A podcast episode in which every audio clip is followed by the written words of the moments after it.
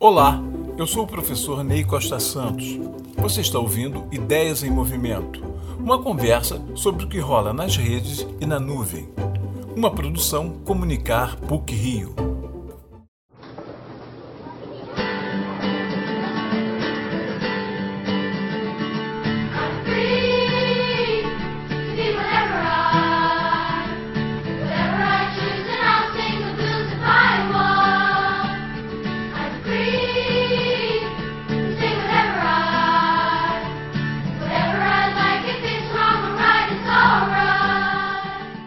Comum associar publicidade à educação. O mundo dos comerciais, das campanhas e das estratégias de convencimento parece oposto ao dos estudos, pesquisas e formação profissional. É como se os valores de um e outro fossem antitéticos e jamais se encontrassem. Há um tanto de desconhecimento e preconceito nessa dissociação. Quero dizer, com todas as letras, que a publicidade também pode educar. É claro que nem toda ela poderá ter essa função. Existe, desde os tempos bíblicos, quando pescadores e agricultores anunciavam seus produtos nas feiras, a argumentação direta para o convencimento do freguês. Frequento uma feira livre em que alguns feirantes mantêm viva essa tradição do pregão que alardeia a qualidade daquilo que vendem. Como diz uma colega professora, sempre haverá o mundo da oferta especial de chã, patinho e lagarto. Mas a publicidade também pode educar, transmitir valores, compartilhar informações de interesse comunitário.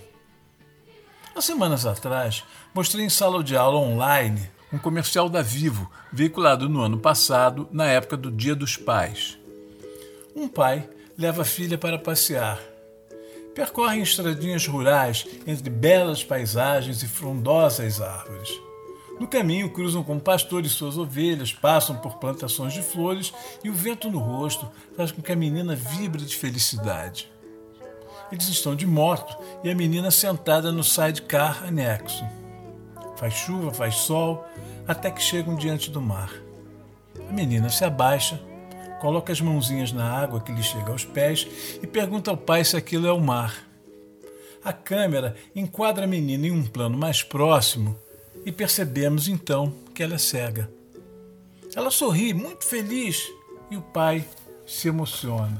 Quand il me prend dans ses bras, il me parle tout bas, je vois la vie en rose.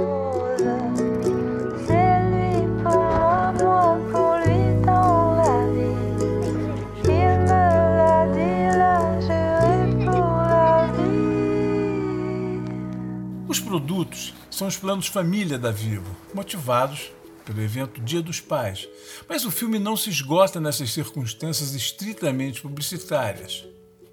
Ele nos diz algo mais.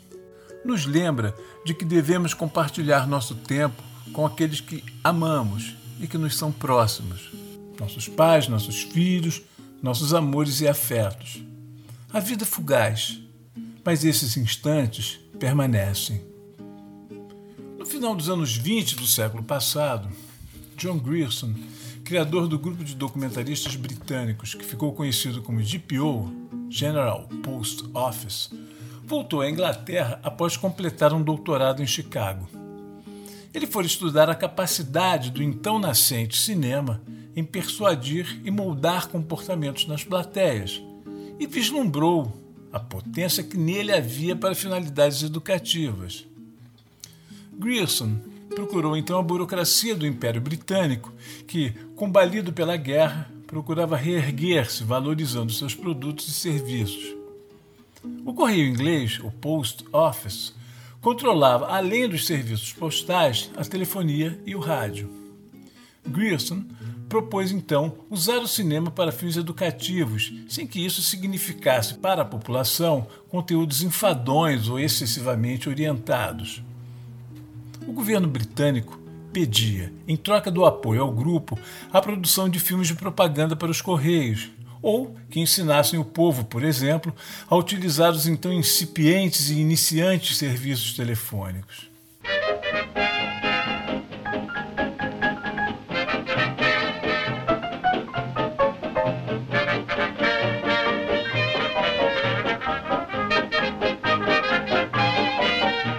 Realizados documentários hoje clássicos e filmetes de propaganda, como a série que orientava a população a evitar o congestionamento dos serviços postais na época do Natal, e outro a não usar o telefone para conversa fiada.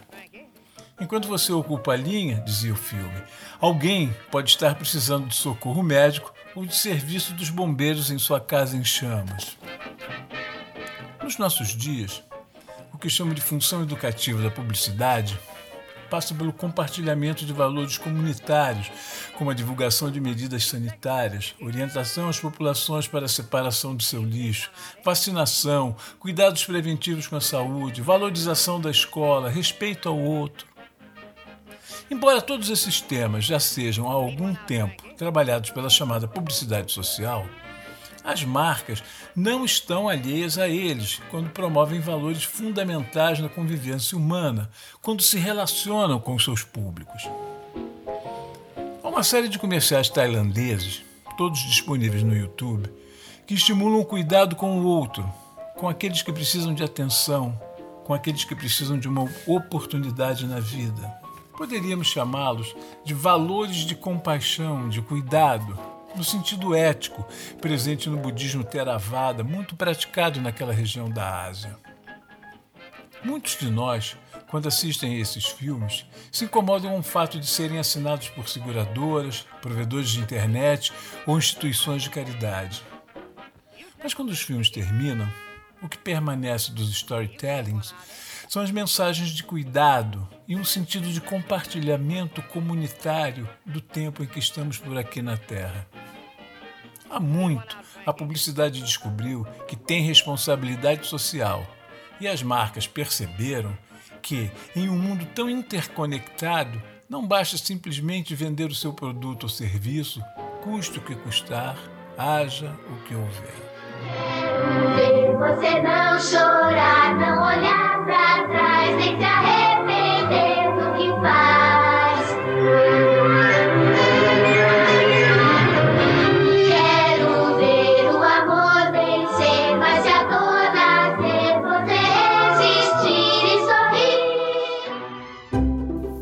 Você ouviu Ideias em Movimento, uma produção Comunicar PUC Rio. Até a próxima!